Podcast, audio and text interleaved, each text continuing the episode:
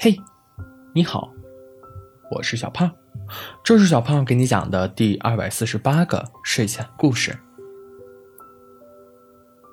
有一天，小狐狸突然收到了一封神秘的邮件，邮件里要求小狐狸必须在三日之内写出喜欢小兔子的一百个理由，并且。还要加急邮寄到世界狐狸组织临时法庭，否则将依法对小狐狸进行惩罚。这是怎么回事呢？这要从几天前的世界狐狸组织大会说起。什么？居然有狐狸爱上了兔子？这是离经叛道！这是违背祖训！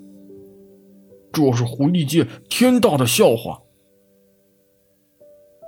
世界狐狸组织大会上，参会的狐狸们你一言我一语的谴责着。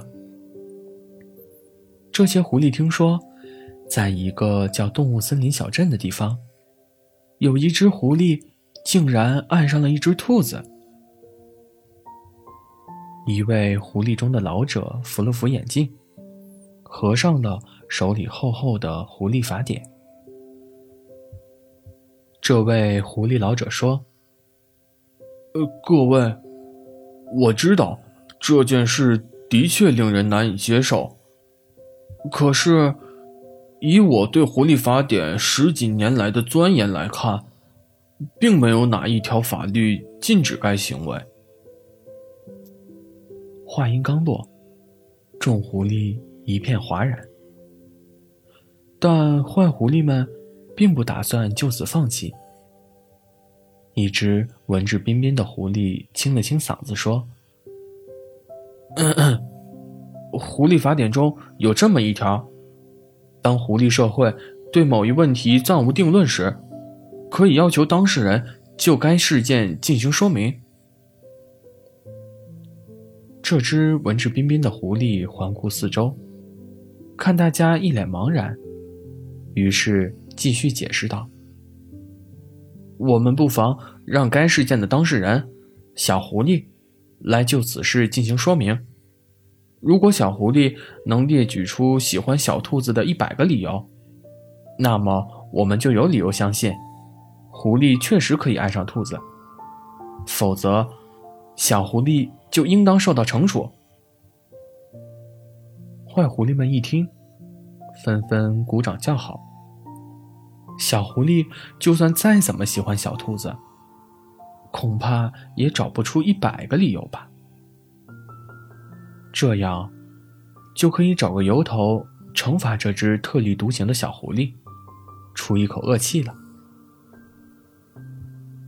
就这样，小狐狸收到了故事开篇的那封邮件。小狐狸想都没想，拿起笔就开始写。第一，小兔子非常善良。第二，小兔子非常美丽。第三，小兔子心灵手巧。第四，小兔子乐于助人。小狐狸写呀写，一口气写下了九十九条喜欢小兔子的理由。可是，最后一个理由。任由小狐狸想破了头，却再也想不出来了。九十九个理由已经足够多了，已经把小兔子所有的优点都写过一遍了。小狐狸把自己和小兔子约会的每一个地方都重新走过了一遍，没有找到最后一个理由。小狐狸把自己和小兔子一起吃过的美食。都重新吃了一遍，也没有找到最后一个理由。小狐狸进入冥想，把自己和小兔子在一起的每个细节，过电影一样的在大脑中回放了一遍，仍然没有找到最后一个理由。小狐狸快要绝望，情绪濒临崩溃。此时的小狐狸非常生气。头上怒火燃烧，小狐狸一把抓起笔，听从自己内心的声音，在纸上奋笔疾书，写下了第一百个理由。你们管不着，我就是喜欢小兔子，没有理由。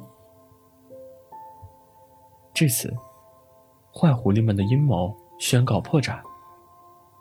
因为，这是全世界都知道的真理呀。我喜欢你，不需要理由。好了，故事讲完了。故事来自微信公众号“睡前故事糖果屋”。我们下次再见，晚安。